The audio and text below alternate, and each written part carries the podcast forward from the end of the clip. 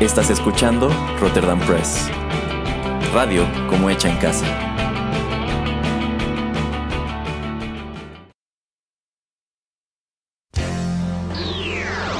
He-Man y los One Hit Wonders del universo.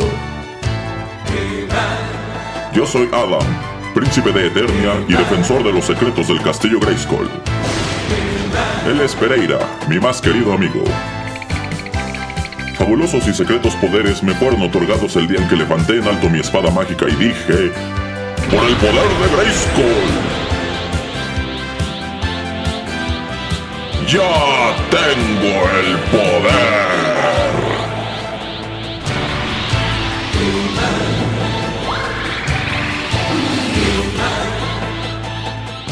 Pereira se convierte en un melómano insufrible y yo me transformo en He-Man, el hombre más poderoso del universo.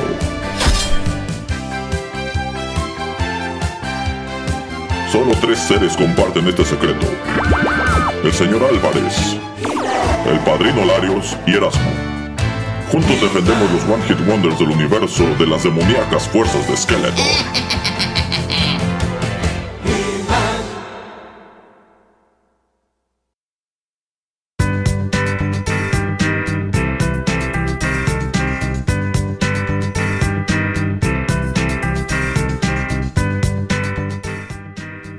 Hola amigos, ¿qué tal? Qué gusto saludarlos una vez más a través de los micrófonos de Rotterdam Press y darles la bienvenida a otra emisión de He-Man y los One Hit Wonders del Universo, el programa favorito del titular de este espacio, el señor Juanito Pereira. ¿Cómo está, señor Pereira? Hola, ¿qué tal a todos? Bien, bien. Y bueno, en esta ocasión vamos a continuar navegando a través de este océano de luminarias que no fueron tan brillantes.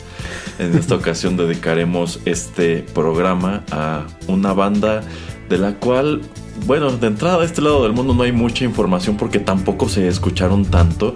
Yo pienso que sí cuentan como One Hit Wonder en específico por eh, la canción que estaremos escuchando a continuación y por los motivos mo- lo- por los motivos que estaremos elaborando en el bloque siguiente.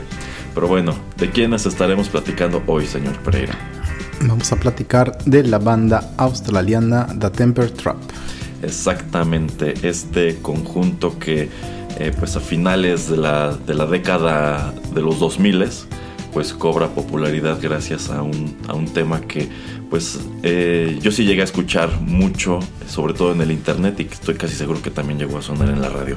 Pero bueno, para ir con la información sobre esta banda, para saber de dónde salieron y qué fue de ellos, vamos con música, señor Pereira.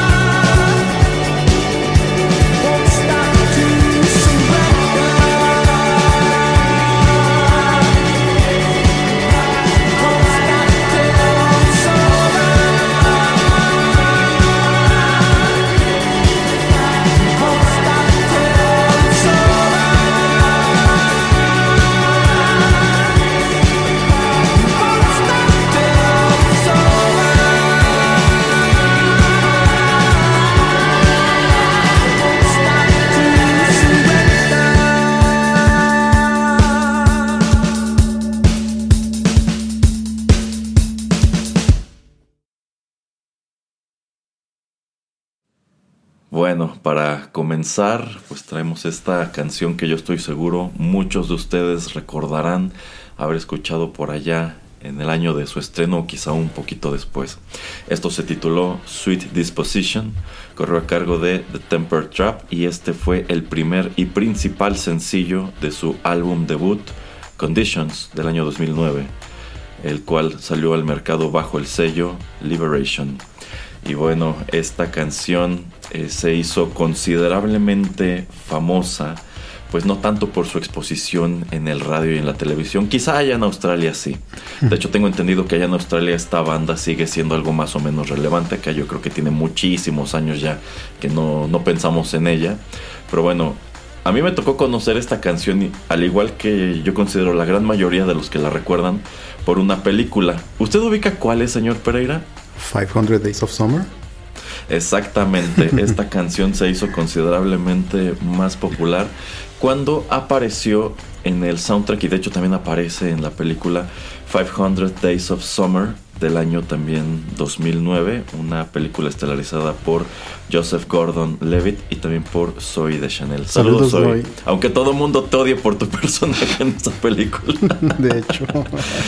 Otro día vamos a platicar sobre nuestras opiniones en torno a ese infinito debate sobre quién es el villano de esa historia. Pero bueno, este pues es precisamente de la mano de esta película que aparece esta canción. De hecho, en el soundtrack de ese filme también venían canciones de los Arctic Monkeys, de Adele y de otros tantos. Pero yo creo que aquella que más se asoció con el filme fue precisamente esta.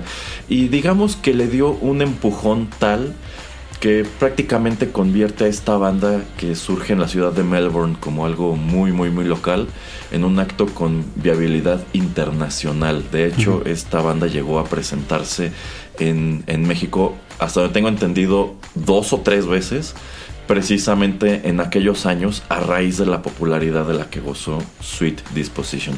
Pero bueno, antes de entrar con la historia y otras cosas relacionadas con The Temper Trap, ¿qué le parece esta canción, señor Pereira?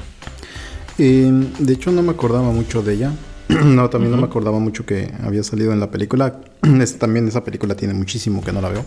Eh, como dice el señor Erasmo, yo creo que luego tendremos que traer un Juanito y las películas acerca de, ella, porque mm, si la he visto dos veces es mucho, pero yo creo que es por más por no saber cómo digerirla. Entonces yo creo que ya después de tantos años de no verla, eh, creo que ya le toca. Eh, y me puse a escuchar eh, las melodías que me manda el, señor Erasmo para, para esta emisión. me encuentro con esta, la verdad no la relacioné directamente o rápidamente con la película.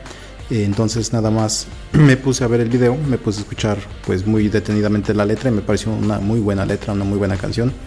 Una melodía bastante pues relajada, em, como si fuera de como, como un himno, como un himno no sé si a la vida, como un, himno a, a, algo a explorar o a tener ciertas experiencias. Entonces eso me agrada de ella, se me hace una canción bastante única.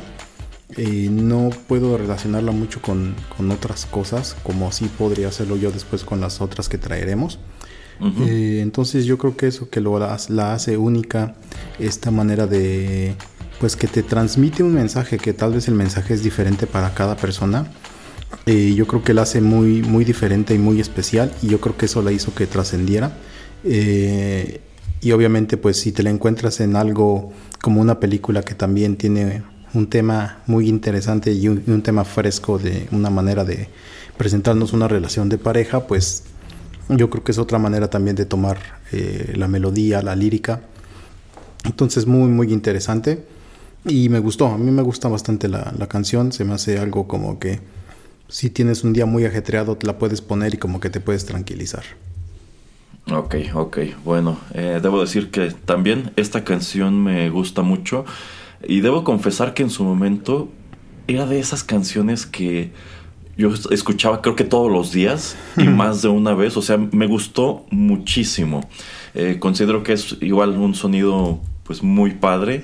Algo que me parece curioso es que esta banda cuenta entre sus influencias a Radiohead, a Prince, a Massive Attack y a YouTube. Honestamente yo no escucho nada de esas bandas en esta canción, quizá un poquito en otros temas que aparecieron en este mismo álbum, que precisamente pues por su asociación con Sweet Disposition y con 500 Days of Summer, pues ese, ese primer disco de The Temper Trap es pues de lo más conocido. A mí sí me llama la atención lo suficiente esta canción para descargar el disco completo en su momento, porque bueno, en aquellos años se descargaban los discos. y sí ubico del mismo otras cuantas canciones que más o menos me gustaron. Ubico una que sí me gustó, ubico otras que más o menos me gustaron, pero en definitiva no a la par de esta canción. Eh, algo que también me gusta mucho, bueno, me gusta que siento que si se la asoció tanto con 500 Days of Summer, es por esto que comenta el señor Pereira de que quizá podrías darle distintas interpretaciones a la letra. Y por algún motivo para mí era muy fácil adecuar la letra de esta canción a lo que estaba, bueno, a lo que sucede en la película con, con esta relación que hasta hoy sigue dando de qué hablar. O sea, creo que le quedaba como anillo al dedo. No sé si aún sea el caso, pero al menos en aquel entonces, cuando la película y la canción se hicieron populares, pues se dio mucho este fenómeno de que aparecían en YouTube eh, pues videos, este, pues de fans que hacía, que, o sea, la, canción tiene su video oficial, pero digamos que fans de la canción le hacían un video utilizando pues su pietaje preferido de la, de la película. Eh, no sé si esos videos siguen ahí en YouTube, pero pues digamos que muy pronto esta canción se estableció como el tema musical de 500 Days of Summer. El video oficial también me gusta. Eh, y bueno, tomando en cuenta que está hecho casi 100% con, con CGI, creo que está muy bien logrado. Y eso que es un video en sumo sencillo. Eh, o sea, esta chica que está patinando como por el espacio, lo cual nos remonta un poco al programa anterior que dedicamos a Mojo, en donde también una de las canciones tenía un video donde salía una chica patinando. Y también creo que pues por el espacio o entre dimensiones. Pero bueno, esta chica está como patinando por el espacio. Y este, pues cómo aparecen estas imágenes de los miembros de la banda que van este, pues repitiéndose y al final como pues descubres que esta chica como que en realidad está escapando, ¿no? Porque parece romper una, una barrera y bueno, sigue su camino. Eh, eh, en general, esta canción para mí fue algo muy especial de regreso en, aquel entonces. Eh, y bueno, quería hacerle otra pregunta al señor Pereira eh, más adelante, pero creo que la, creo que la podemos este, mencionar en, este mismo bloque. Eh, ¿Alguna vez le tocó este, ver que esta banda fuera a presentarse en vivo en alguno de los lugares que usted ha vivido? No, la verdad no. Ok, bueno, les decía antes que esta banda sí llegó a venir a México unas dos o, o tres veces. Y debo decir que a mí me tocó verlos en dos de esas ocasiones. la primera vez fue muy fortuito, porque, bueno, esta banda fue una de las tantas que vinieron a la primera edición del festival Corona Capital. Ok. Este, y como yo ya conocía esta canción y me gustaba, dije, ah, pues yo sí quiero verlos. Y me pareció muy curioso que creo que estaban conscientes de que la única canción que el público iba a conocerles era precisamente esta. Y la dejaron para, para el final. Insisto, yo sí les conocía otras cuantas. Y tomando en cuenta que todo era muy temprano en su discografía, pues sí creo que eran totalmente una banda de festival. Eh, y debo decir que se dio totalmente ese fenómeno que ya hemos comentado varias veces aquí, que todo el mundo estuvo escuchando los, sus 40 minutos, pues sin prestarles mucha atención, pero en cuanto empezaron a sonar las primeras notas de Sweet Disposition, todos se prendieron un montón, ¿no? Y también recuerdo mucho que el vocalista, este, pues estaba diciendo algunas frases en español, pero no sé quién se las haya dicho o dónde las haya encontrado porque sus frases estaban muy mal construidas. no sé, me pareció muy curiosa la manera en que él estaba tratando de hablar español. Y no recuerdo si fue ese mismo año o el año siguiente, que estoy casi seguro que fue el mismo año. Pues ellos este, dieron un concierto en la Ciudad de México en el Salón José Cuervo, que me parecía una muy mala sala de conciertos, pero pues siento que se adecuaba muy bien para actos de este tamaño, porque no era un lugar muy grande. Este.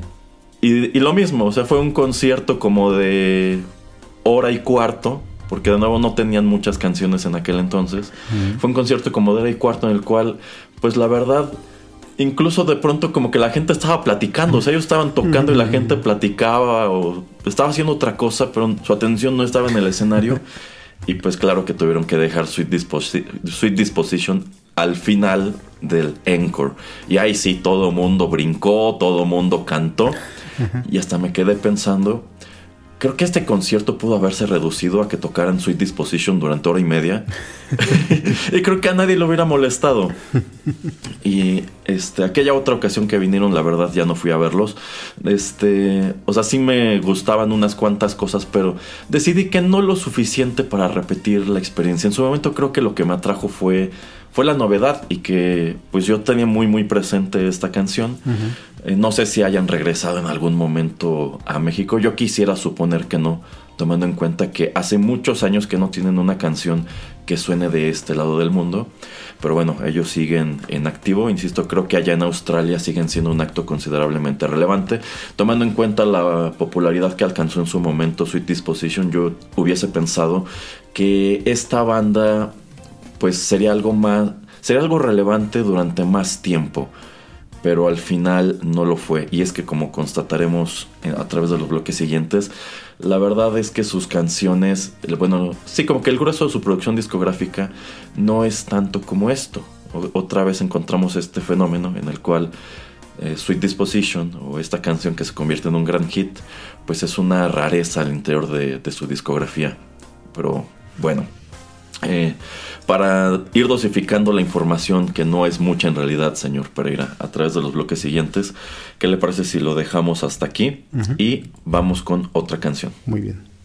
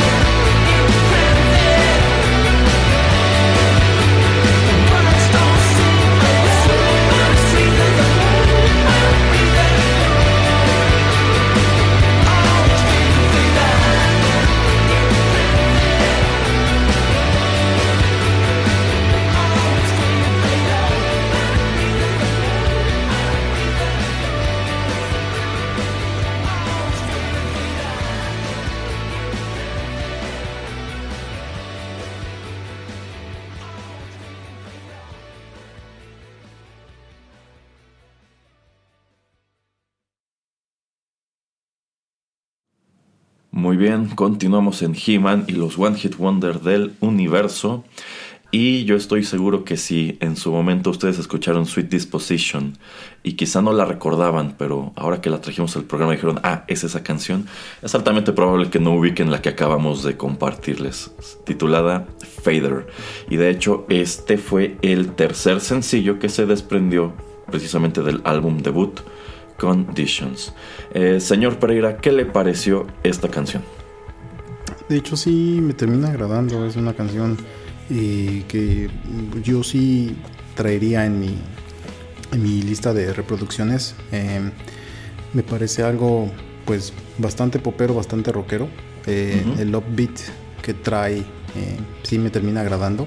Y yo nunca exploré eh, este primer disco de Temper Trapped en, ese entonces o desde, bueno, nada más antes de, de esta emisión.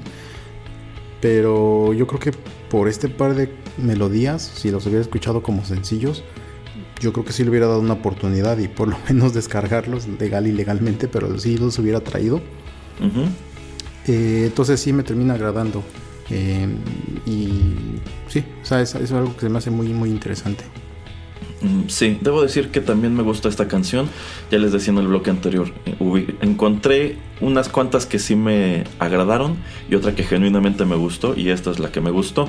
Probablemente en otras circunstancias hubiese traído aquí al programa eh, Science of Fear, que fue el segundo sencillo del disco y al parecer fue una canción un poquito más popular que esta, pero me gusta más esta. Yo creo que también tiene buen ritmo, me parece me parece que en su momento, después de que Sweet Disposition tiene mucho éxito, yo creo que debieron haber continuado con esta, que no se parece mucho, pero sigue siendo algo muy llamativo. Este, yo creo que al final del día sigue siendo una canción muy padre, si bien en definitiva no tuvo de ninguna manera la misma exposición que Sweet Disposition, porque esta a fin de cuentas pues no apareció en una película popular de Hollywood.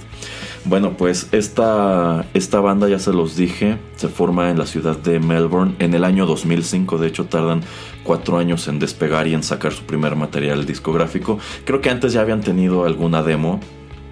Y bueno, originalmente estaba conformada por el vocal y guitarrista Doggy Mandagi. No sé si se pronuncia así su apellido o Mandagi. Eh, el baterista Toby Dondas. El bajista Jonathan Aherney y el también guitarrista Lorenzo Silito, eh, quien de hecho ya no forma parte de la banda creo que desde el año 2005. Eh, y la verdad pues no han tenido una producción muy considerable, de hecho solamente tienen tres discos y creo que eh, llegado a cierto punto igual se han dedicado nada más a sacar sencillos. Tampoco tienen este, muchos álbumes en vivo y de hecho no es muy fácil encontrar videos de ellos en vivo que, este, que sean, por así decirlo, oficiales. O sea, si hay muchos de gente que graba en los conciertos, pero como tal... Eh, material que sea producido por ellos mismos no hay tanto. A menos que sea Sweet Disposition, que pues igual que comentábamos en su momento con lo de Remy Zero, pues esta es una banda que a la que empezaron a invitar a la, televisión, a programas de música o a late night shows, a tocar pues precisamente Sweet Disposition, que era su canción más popular o era la única canción que se les conocía de este lado del mundo. Eh, yo, yo considero que este primer álbum pues sí vale la pena, o sea, sí se puede escuchar de principio a fin y es una experiencia agradable. Si hay un número de canciones que de pronto pues se van a quedar fuera, pero yo sí señalaría unas tres o cuatro que considero vale la pena cargar con ellas. Ahora, pues también debo decir que... Mm, aunque me llaman mucho la atención en su momento, en el año 2009, en el año 2010, pues empiezo también a escuchar otras tantas cosas. Y debo decir que antes de que nos pusiéramos a, preparar este programa, la verdad yo no había escuchado nada fuera de este disco. Es decir, no me llaman la atención lo suficiente para asomar al material discográfico que siguió. No sé si el señor Pereira, antes de que nos pusiéramos a planear esto, hubiera escuchado otra cosa de ellos. Eh, no, no, la verdad eh, me puse a explorar un poquito de la música y, no, la verdad nada me sonó a algo que yo dijera, ah, esto ya lo escuché aquí o allá, la verdad no. Ok. Eh, y bueno, nada más como breviario de esto que, que, compartí al final del bloque anterior de estas dos veces que fui a ver a esta banda en vivo. Precisamente Fader es la otra canción que considero más o menos prendió al público porque eh, se escucha muy bien en su versión de estudio. Debo decir que esta banda también se escuchaba muy bien en vivo. Mucho mejor en el Salón José Cuervo, que pues, es un lugar cerrado y donde tienes un poco más de control sobre el audio. Y a fin de cuentas, eh, pues estás montando este audio solamente para ellos. En el festival, eh, pues la verdad, no. Mm, o sea, sí me gustó este, haberlos visto pero no se escuchaban muy bien. Eh, eh, de entrada creo que no, yo no los escuché muy bien porque me tocó estar muy cerca del escenario, pero en un costado. O sea, yo estaba parado casi al lado de una de estas bocinotas. Entonces no lo escuchaba muy claramente. Quizás si hubiera estado más atrás y más al centro los hubiese escuchado mejor. Este, pero bueno, en esas dos ocasiones recuerdo que precisamente ya hacia el final de su set es que tocaban Fader, que de hecho creo que sacaban una segunda tarola al escenario. Sí, sí creo que era en esta canción que sacaban una segunda tarola y el vocalista dejaba este, su guitarra y él este, pues acompañaba al baterista en esta segunda tarola.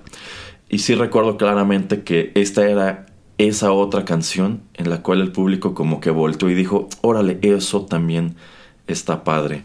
Y pues considero que si esta canción llegó a tener eh, exposición en, radio en los Estados Unidos, por lo menos, porque no creo que esto haya, llegado a sonar en el radio aquí en México, pues probablemente es lo último que se escuchó de ellos en ese formato en muchísimo tiempo.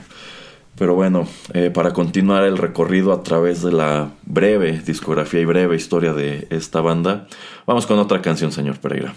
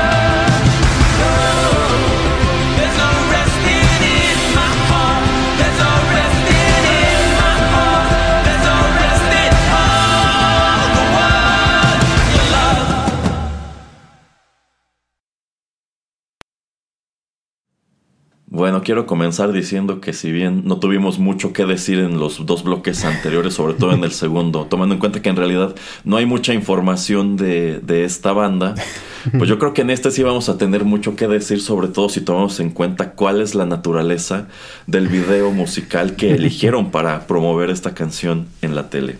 Bueno, acabamos de escuchar Need Your Love. Este fue el primer sencillo de el álbum Liberation de eh, del álbum, perdón, de, The Temper Trap, publicado bajo el sello Liberation en el año 2012.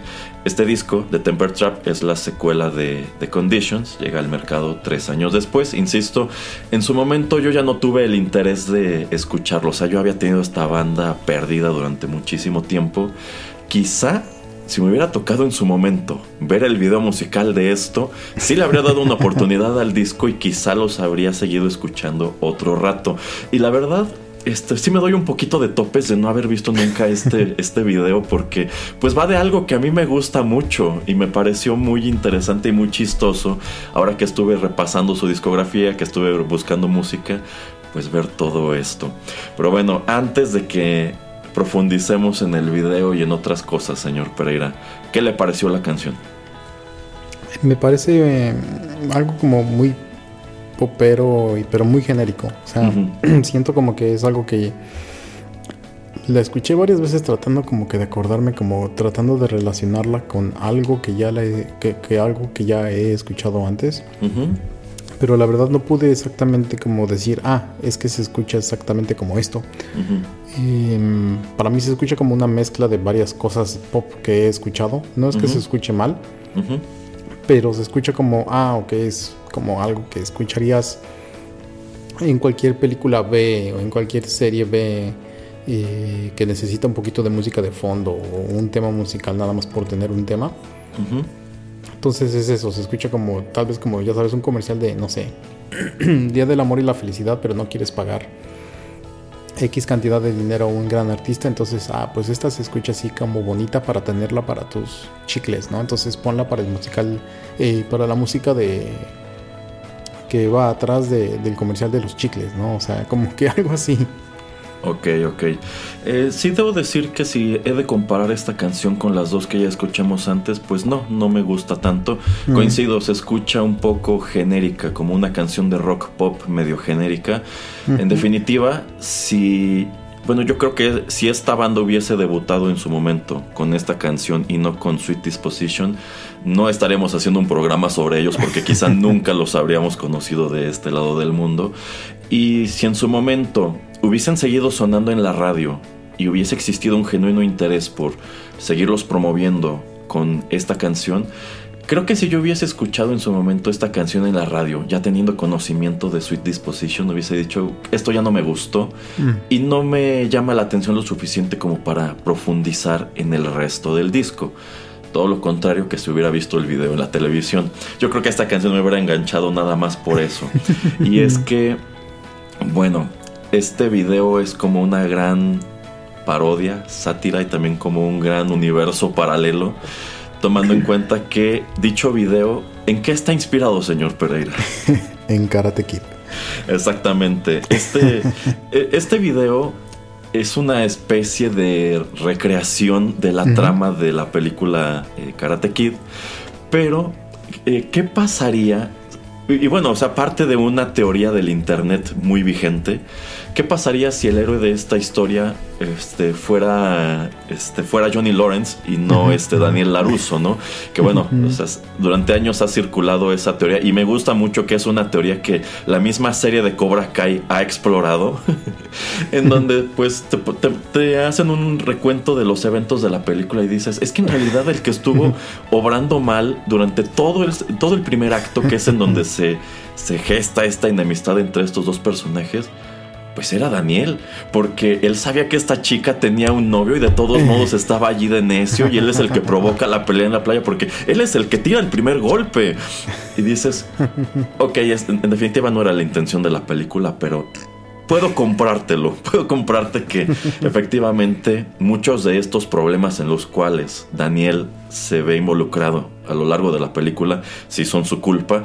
Y también está esta, esta otra teoría de que el villano real de la película fue la chica. Y me encanta que mm. también llegado a cierto punto la serie de Cobra Kai como que te, te da a entender que los dos se dan cuenta de estas cosas y dicen pareciera que esta chica jugó con nosotros dos al final del día. Pero bueno, en este video musical, pues tú, este, tú ves prácticamente esta misma historia de la película original, obviamente en unos cuantos minutos solamente.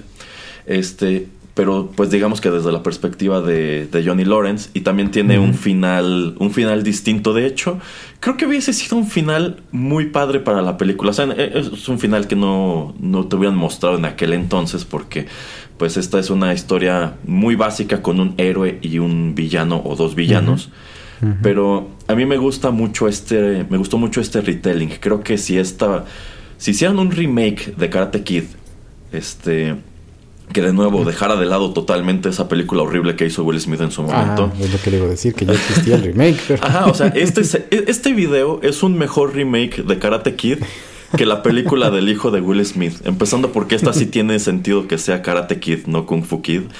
Este. Entonces me gusta mucho el planteamiento, me gusta mucho el desarrollo y me gusta mucho la conclusión. ¿A usted qué le pareció el video, señor Pereira? Sí, como dices, es em, algo que pues nos lleva a esas finales escenas de la primera película de Karate Kid. Tal vez lo hubiera dejado como para y la tercera película, ¿no? O sea, tal vez ya, aunque fueran grandes los eh, actores, eh, bueno, Ralph Macchio tragaños y Zapka, bueno, yo no sé qué tanto se haya visto diferente en ese entonces para hacer la tercera película, pero como para contarnos qué es lo que él hubiera hecho o lo que le sucede a él después de, perder la pelea. Eh, a mí me gusta mucho como en muy pocos minutos eh, nos pueden contar una historia muy, muy interesante, muy, muy chida. Eh, me gustan mucho esos celos de el Daniel de esta de este video cuando llega ahí todo con el señor Miyagi bien feliz con su trofeo y ve que ya está entrenando al rival y se va todo enojado entonces así me, me, gusta y bueno la redención al final como el hacer equipo no y de bueno pues es que a final de cuentas no es que tanto te odies sino que pues era más deporte y sí como dices o sea tal vez mucho era la influencia de pues ser adolescentes y están interesados en la misma chica.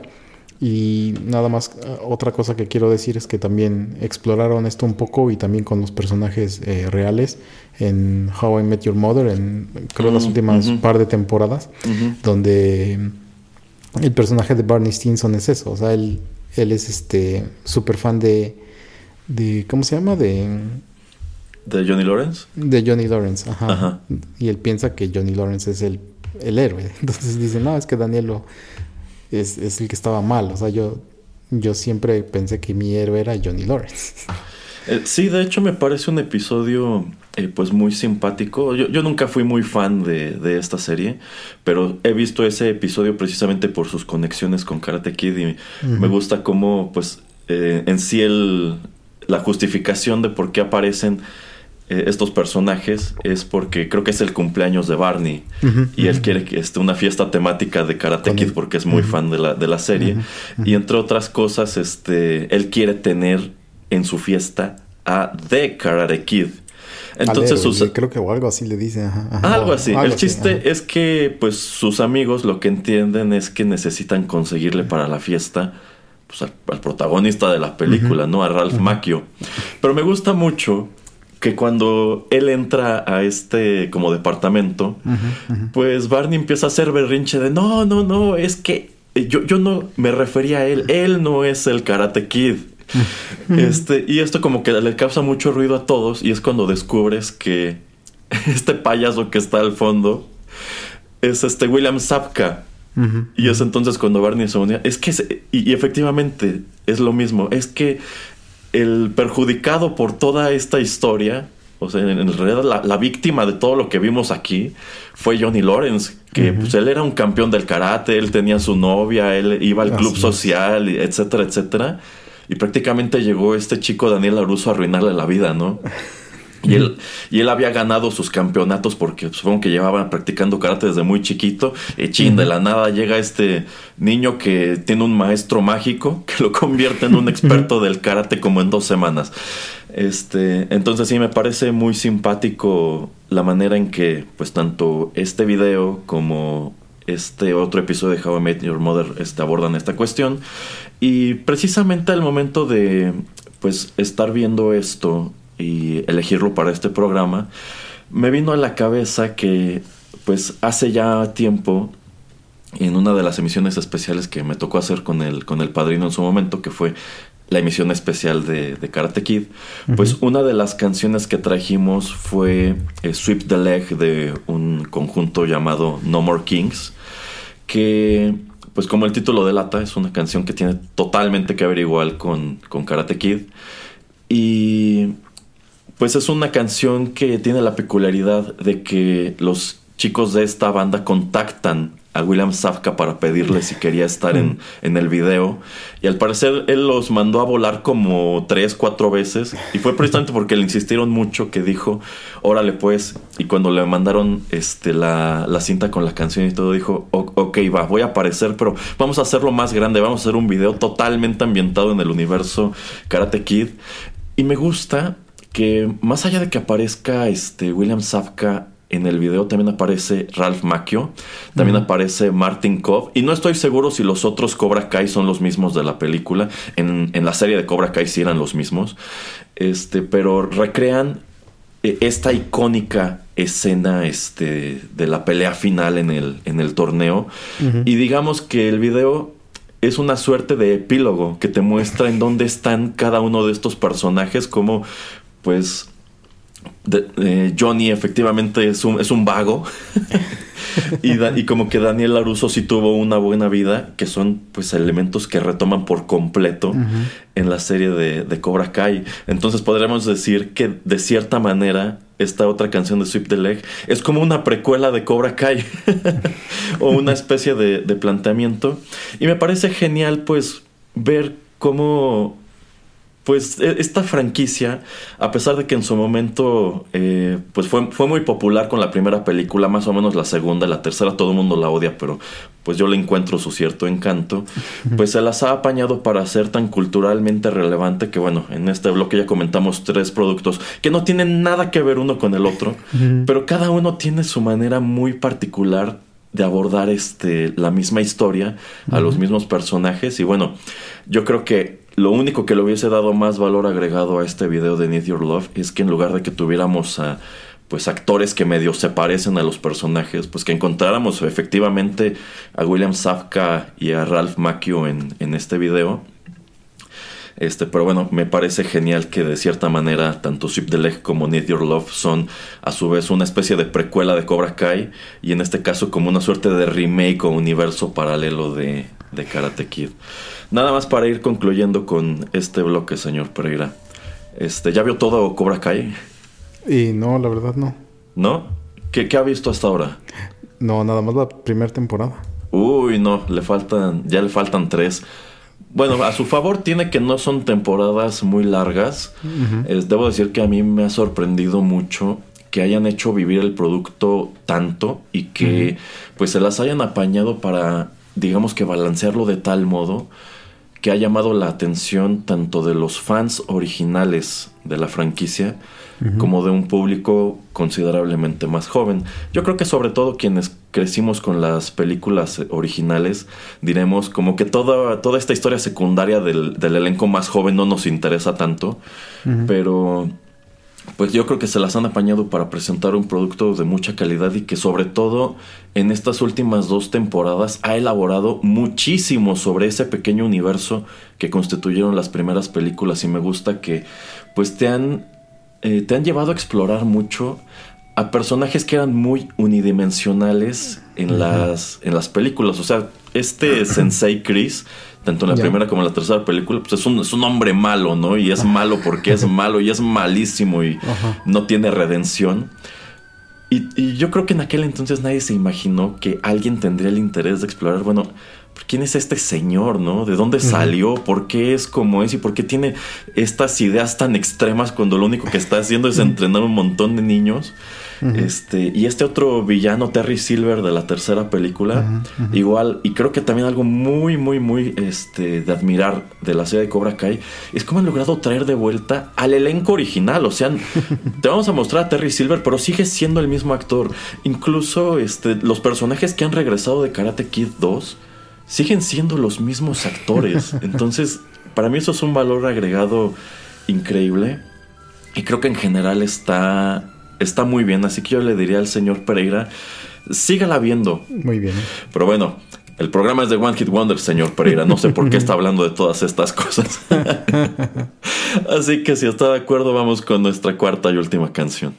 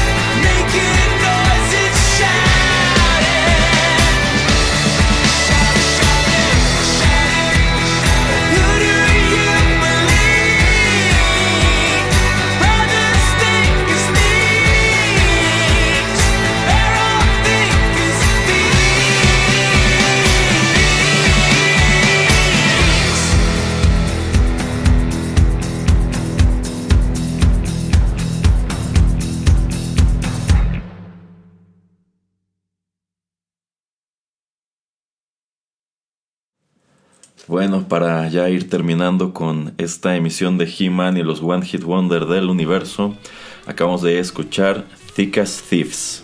Este fue el primer sencillo del álbum homónimo de 2016, publicado también bajo el sello de Liberation. Eh, Thick as Thieves, el álbum, es el material discográfico más reciente de The Temper Trap. Solamente tienen tres álbumes de estudio. Esta es la canción inicial, este fue el sencillo principal. Y pues desde aquel año esta banda no ha arrojado más, más álbumes. Eh, no estoy seguro si siguen presentándose en giras y cosas así. Eh, en realidad no se han desintegrado, pero pues tomando en cuenta que está corriendo el tiempo y hace mucho que no arrojan nada, no sé cuál sea el estatus de esta agrupación. Pero bueno, ¿qué le pareció Thick as Thieves, señor Pereira? También es de esas canciones que me agradaron. me pareció buena y acertada la elección del señor Erasmo con esta última melodía. De hecho me gusta mucho el bajo y me gusta mucho la batería. Siento que están llevando muy bien la, canción.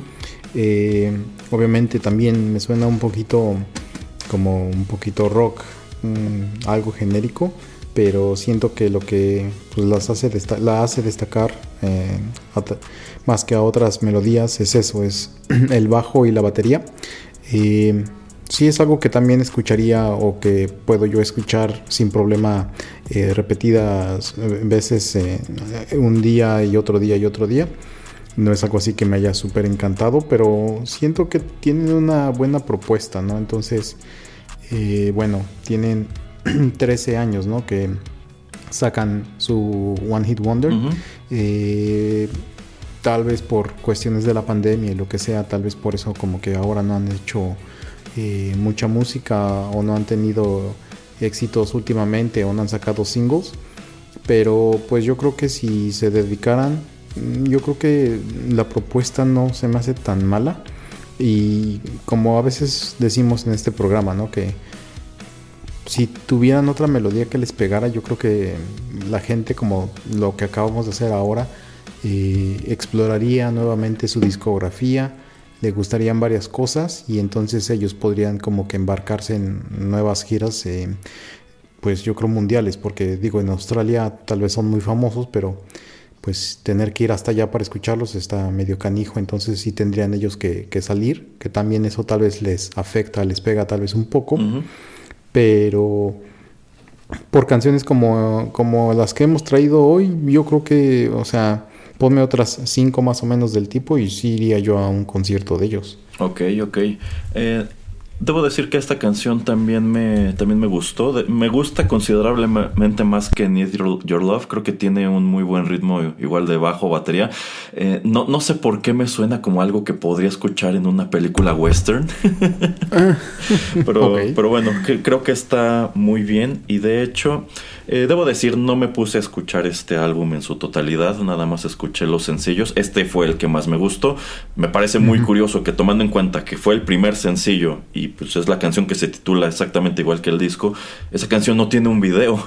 de hecho, de los, de los sencillos que ellos lanzaron para promover este álbum, solamente para dos hicieron, hicieron videos. Pero al parecer, allá en Australia este disco tuvo una muy buena recepción porque llegó al número uno en listas de popularidad. Bueno, en la lista Australian Albums. Y al parecer este disco también fue popular en Nueva Zelanda porque allá llegó al top 25. Eh, entonces, pues quiero suponer que por allá siguen siendo un acto que suena bastante. Coincido con lo que dice el señor Pereira y de hecho ya lo comentábamos también en el programa que hicimos sobre Lu Vega. De pronto creo que a estos conjuntos lo que les hace falta es pues salirse de, su país, ¿no? En el caso de Lu Vega ya decíamos, pues él había llevado a cabo todo toda su carrera en Alemania. Esta banda ha hecho toda su carrera allá en Australia.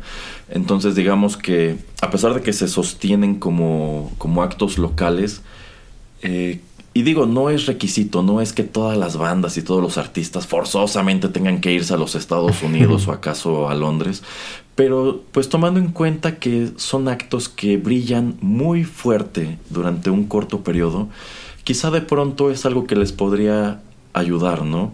Quizá a esta banda algo que le hizo falta fue pegarse a otro, a otro acto más grande durante una larga gira por el continente americano. No sé, a lo mejor que se acercaran a otra banda de rock muy de aquella época, a lo mejor los Arctic Monkeys, ¿no? Y que fueran con los Arctic Monkeys abriéndoles todos los conciertos. Y si ya tienes el antecedente de Sweet Disposition, pues creo que es una muy buena manera de, de abrir mercado, ¿no? O sea, a lo mejor hay quien iba netamente a ver a los Arctic Monkeys y dicen, ah, pero también estuvo esta banda de la canción de 500 Days of Summer y tienen más canciones y algunas de ellas estuvieron padres, no sé.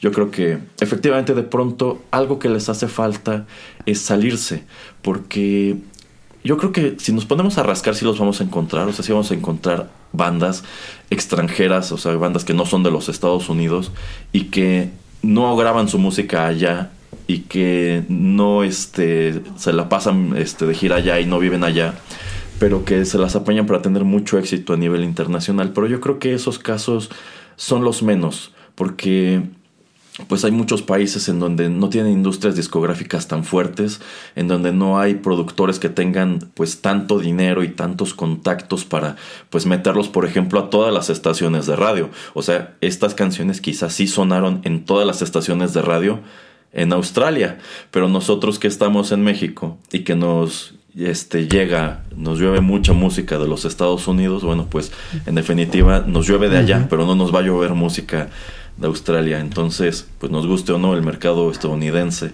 también en cierta medida el mercado inglés, pues son mercados muy importantes en donde es muy importante tener presencia y tener derrama, porque a fin de cuentas de allí pues puedes ir brincando para otros tantos mercados. Pero bueno, este, este conjunto, ya les decía, sigue en activo, si bien desde el año 2016 no han vuelto a sacar otro disco. Quién sabe, a lo mejor lo, este, lo más llamativo, lo más relevante de su carrera todavía está por venir. ¿Algo más que comentar, señor Pereira? Eh, no, como lo hacemos normalmente en este programa, pues los invitamos a, a escuchar o explorar la discografía de, de esta banda tal vez mucha gente como pues yo no se acordaban muchísimo de, esta melodía si es que no han visto eh, la película de 500 Days of Summer hace mucho tiempo. Entonces pues por lo menos eh, ya le sacamos tiempo para escuchar música y tiempo para ver una película. Así es que hagan, las dos cosas. Sí nos llevamos. No sí. Entonces eh, no se me hace una tan mala recomendación, tres álbums, pero no es algo así que digamos eh, sea súper sobresaliente, pero sí tienen unas cosas que pues son agradables. Sí, sí, y bueno, nos llevamos nosotros de tarea empezar a preparar el Juanito y las películas de 500 Days of Summer que, híjole, creo que ese sería un programa en donde abundarían las opiniones impopulares, digamos lo que digamos, porque yo siento que cuando se aborda esa relación del cine en específico, pues como que de pronto este, las emociones se ponen a flor de piel y bueno. sí, este, creo que es, es interesante al final del día la propuesta de este conjunto de Temper Trap. Eh, en definitiva, creo que su mejor material está en el primer y en el tercer disco, sobre todo en el, en el primero cuando era una propuesta considerablemente más fresca. Pero pues también se llevan la recomendación de que vean o que busquen el video de Need Your Love, insisto, si les gusta este universo de Karate Kid tanto como a nosotros, pues mínimo les va a sacar una sonrisa. Eso, eso sí se lo llevan garantizado. Es así que estamos llegando al final de esta emisión de He-Man y los One Hit Wonders del universo, el programa musical favorito del señor Pereira. Son muchos los que él hace aquí en Rotterdam Press, pero de todos los que hace, este es el que más le gusta. Y hay más o menos ese otro programa que también hace de las canciones suecas. Pero bueno. El señor Pereira, recuérdele a nuestros escuchas en dónde nos encuentran en Tuning Radio, Spotify, Castbox, en todas las otras boxes, en las aplicaciones de Android, de Apple, en cualquier lugar donde se puedan ustedes registrar, si lo hacen y si es una aplicación, pues todos los eh, contenidos, todas las emisiones nuevas que tengamos se bajan automáticamente a sus dispositivos, así es que háganlo. Exacto. Se despiden de ustedes a través de los micrófonos de Rotterdam Press, el señor Juanito Pereira y Erasmo. Hasta la próxima.